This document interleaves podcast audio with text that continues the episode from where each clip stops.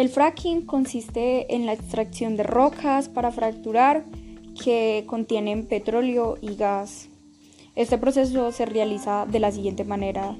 Se introduce agua a alta presión junto con aditivos químicos para así fracturar la roca. Una de las ventajas que tiene Colombia con esto es que tiene independencia enérgica, repercusiones positivas en la economía y pues la exportación. Entonces tendríamos dinero para financiar las políticas sociales y tener un mayor desarrollo en el territorio nacional.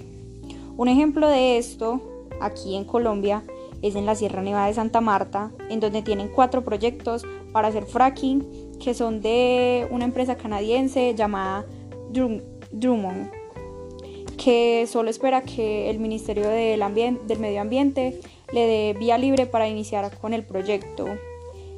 En mi opinión, el fracking no debería realizarse debido a que puede agotar las fuentes de agua, ya que se utilizan más de 15 millones de barriles para un pozo y además de esto, al inyectar químicos puede seguir contaminando otros nacimientos de agua y esto pues nos causaría mucho daño.